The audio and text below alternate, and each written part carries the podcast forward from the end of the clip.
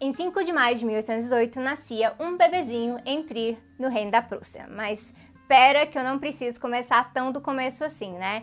Deixa eu focar então em por que Karl Marx, goste ou não, iria mudar a minha vida, a sua vida e a nossa vida.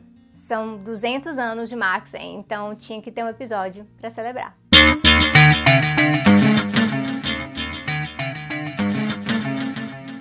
Tem muitas e muitas e muitas biografias sobre esse tal de Karl Marx e essa abundância deixa a gente até mais irritado quando lê, quando ouve besteira sobre a vida dele aí.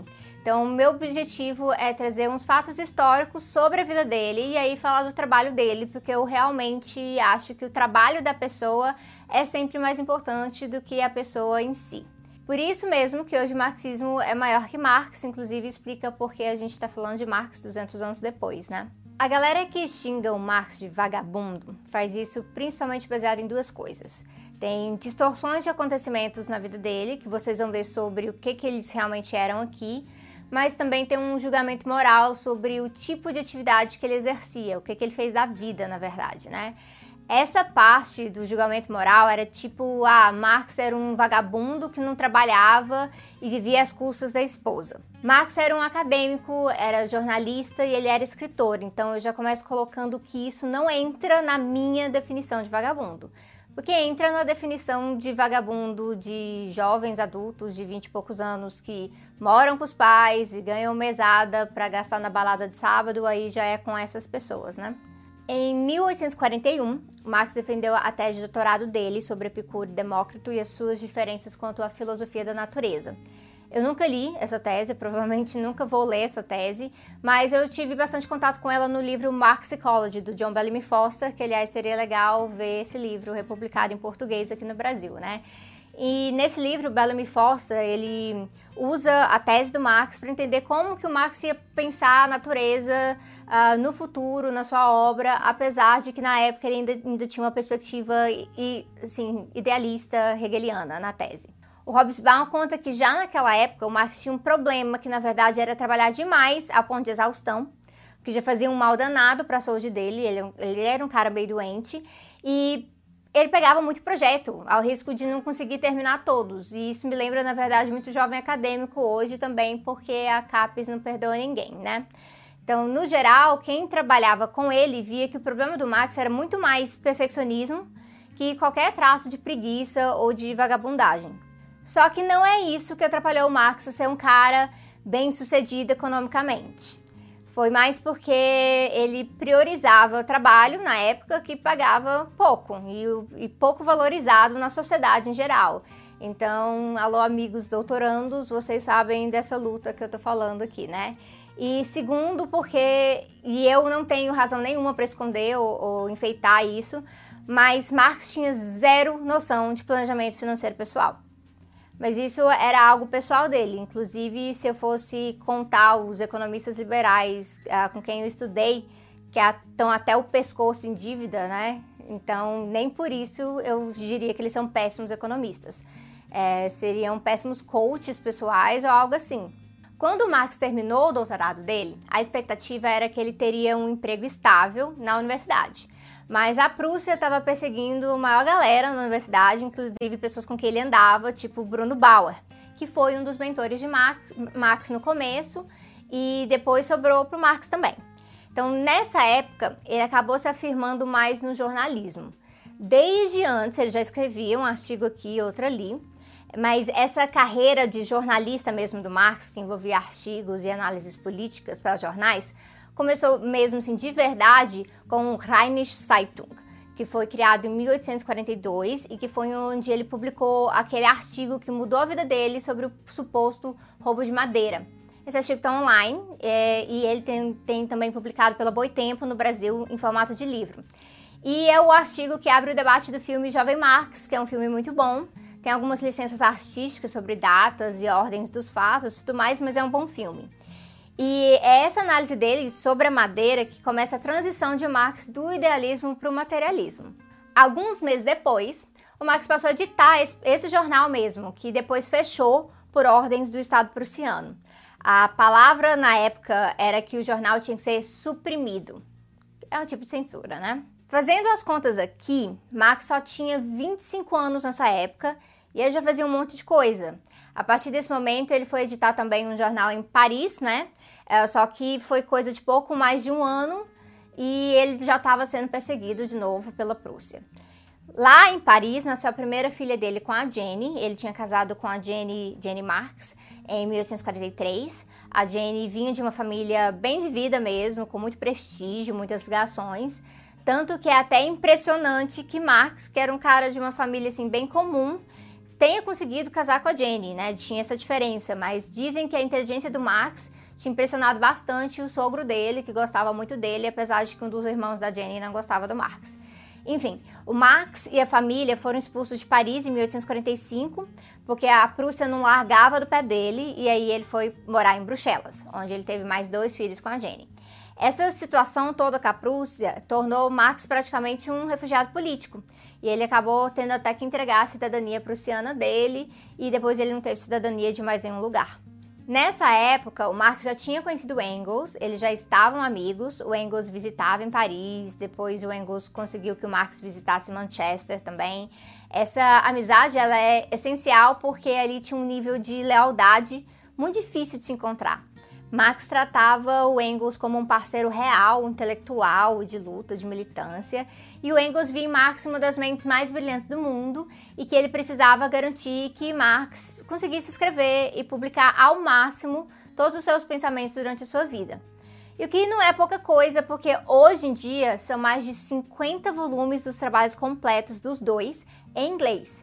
E o Marx Engels Gesamtausgabe, é, que é chamado Mega, é um projeto para compilar os trabalhos deles em alemão e que provavelmente vai resultar em mais de 100 volumes, dizem até 114 volumes. Marx eventualmente vai para Inglaterra mesmo, se muda para lá depois ele tenta voltar para a colônia, depois volta para Inglaterra, porque estava muito difícil manter uma carreira como refugiado político, era muito complicado, a perseguição da Prússia não parava, tinha sempre espiões atrás dele. Mas é bem na Inglaterra mesmo que Marx vai ter a oportunidade de estudar os clássicos da economia.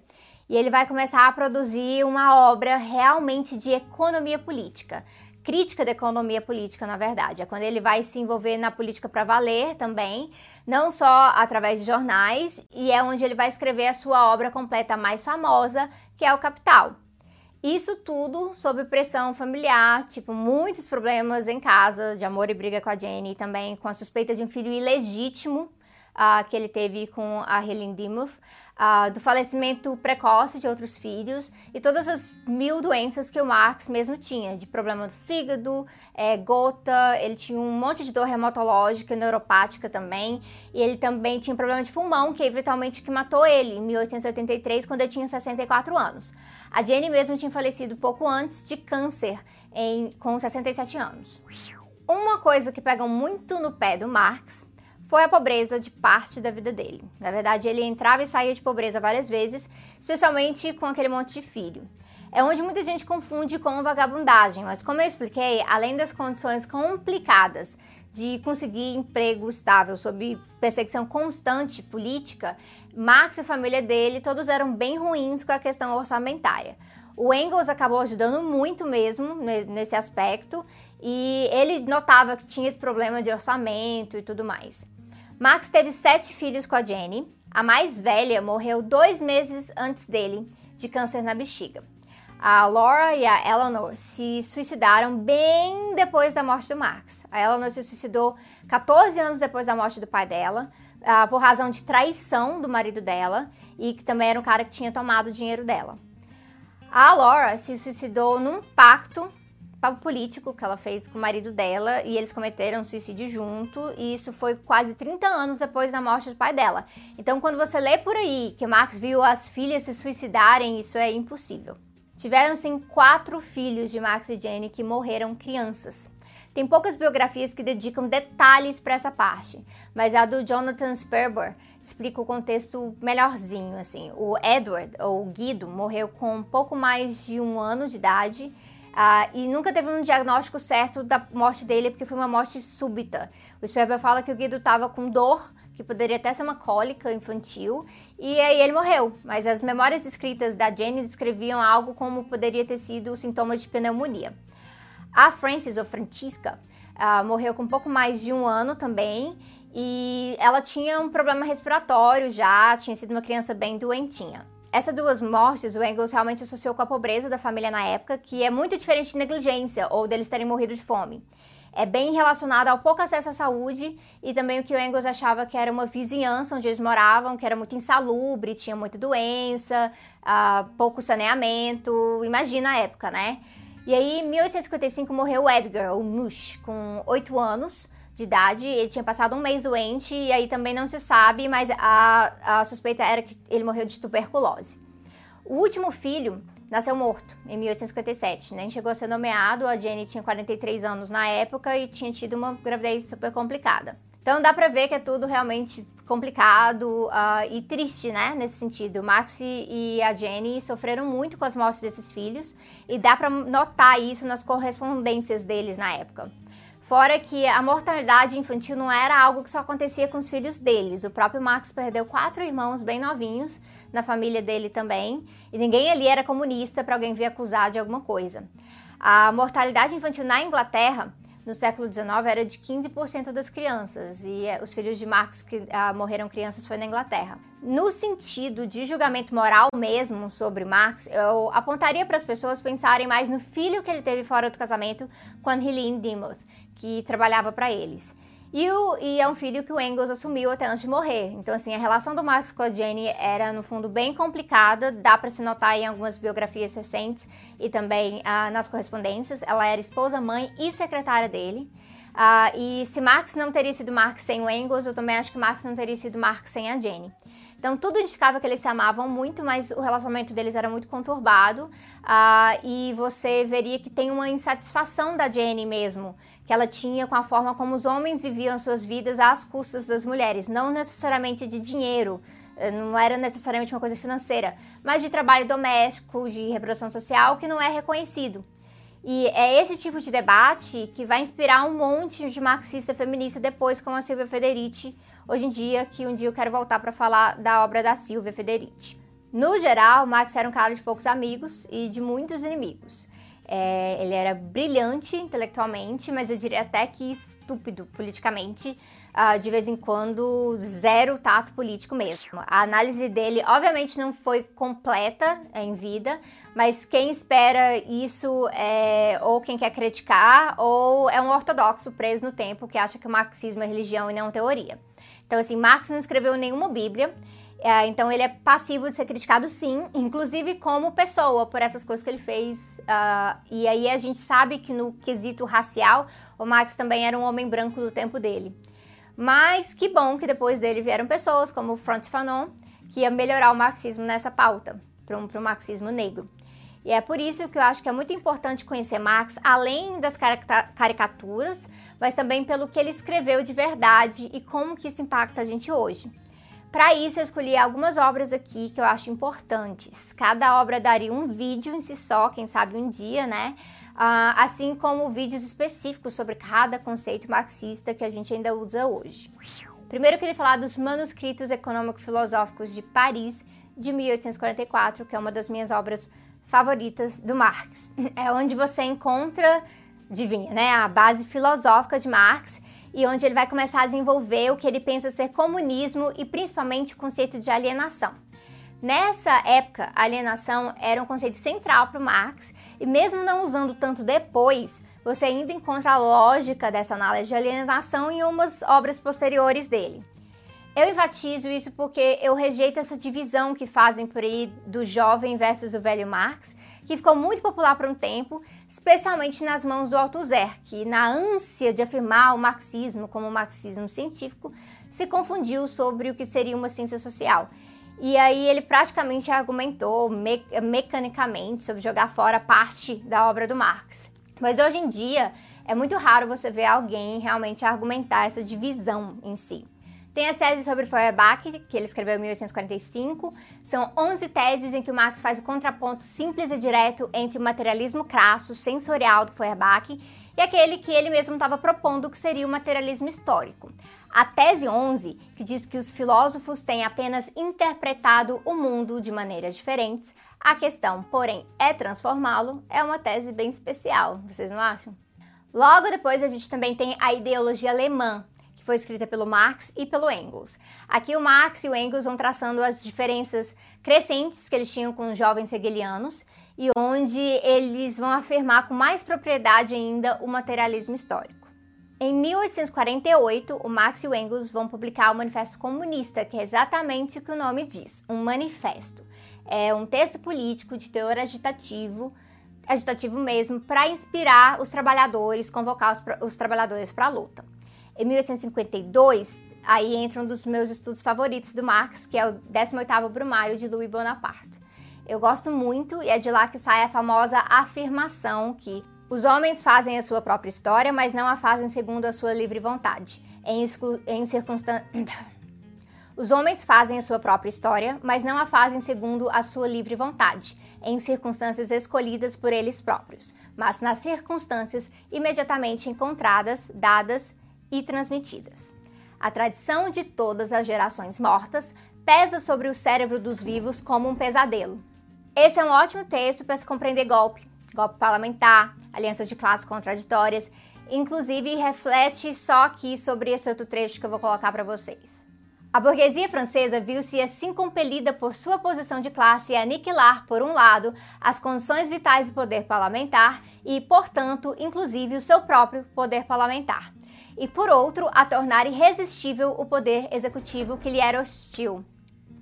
Eu não sei não, mas eu achei essa frase bastante familiar, e vocês? Depois disso, a gente tem que falar sobre o Capital.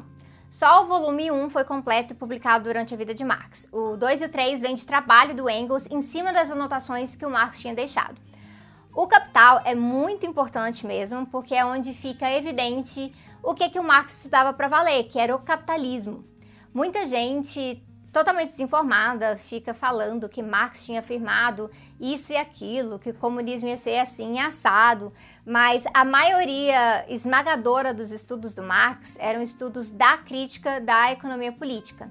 Ou seja, era criticando a ordem de poder da época, sobretudo o capital, e as teorias que tinham explicado até então.